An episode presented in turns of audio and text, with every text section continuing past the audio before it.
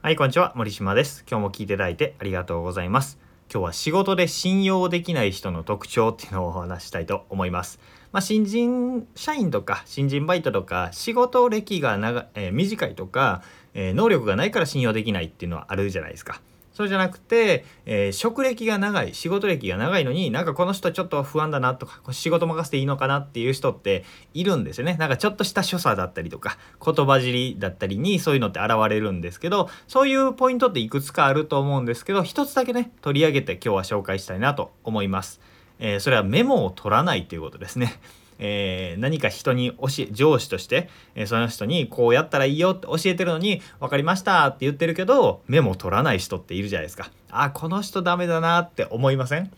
でも、えーその言ってる本人はねまあ大丈夫だって本人は思ってるんですね。でこういう人って、えーまあ信用できないなって思うわけです。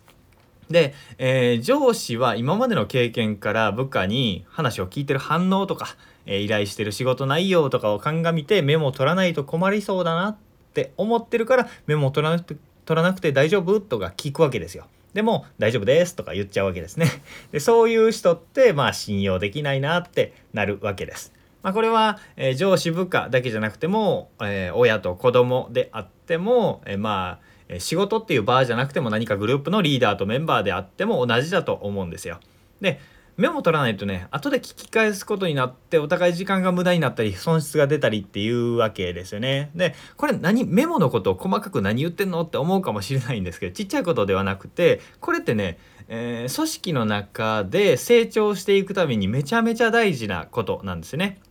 何かというと良いリーダー良い上司になるためにはまず良いメンバー良い部下である必要があるというふうに思っているからです。まあ思っているというかまあ多分そうなんですよね。えー何か自分がグループのメンバー部下として良い振る舞いができない人って良いリーダーになれないんですよね。だからまずは自分がまだ未熟だったり技術が足りなかったり能力が足りなかったりする場面ではまず良いメンバーとして振る舞うっていうことからいろんなことを学んで、実力をつけて影響力を高めてっていう風にやっていくことが大事なのかなって思うんですよ。あの僕は好きな作家さんの中谷明宏さんっていう方が千本1,000冊ぐらい出してる方なんですけどその方が「雑務という仕事はない」雑な仕事とそうでない仕事があるだけだっていう言葉を言っていて、まあ、本当に名言だなって思うんですよね。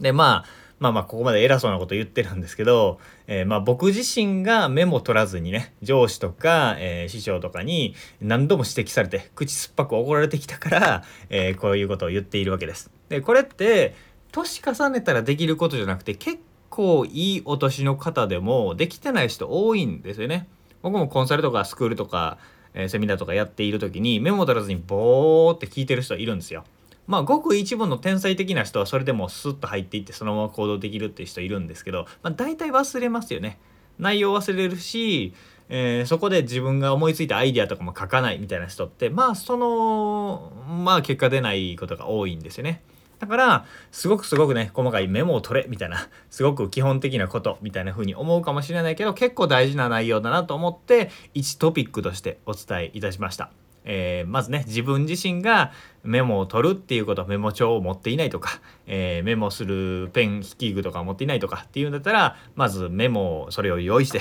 メモを取るっていうことを意識してみてください。そして、えーメモ取らなくていいのって言っても動いてくれない人がいるんだったらこの音声をね聞かせてあげてくださいその人に、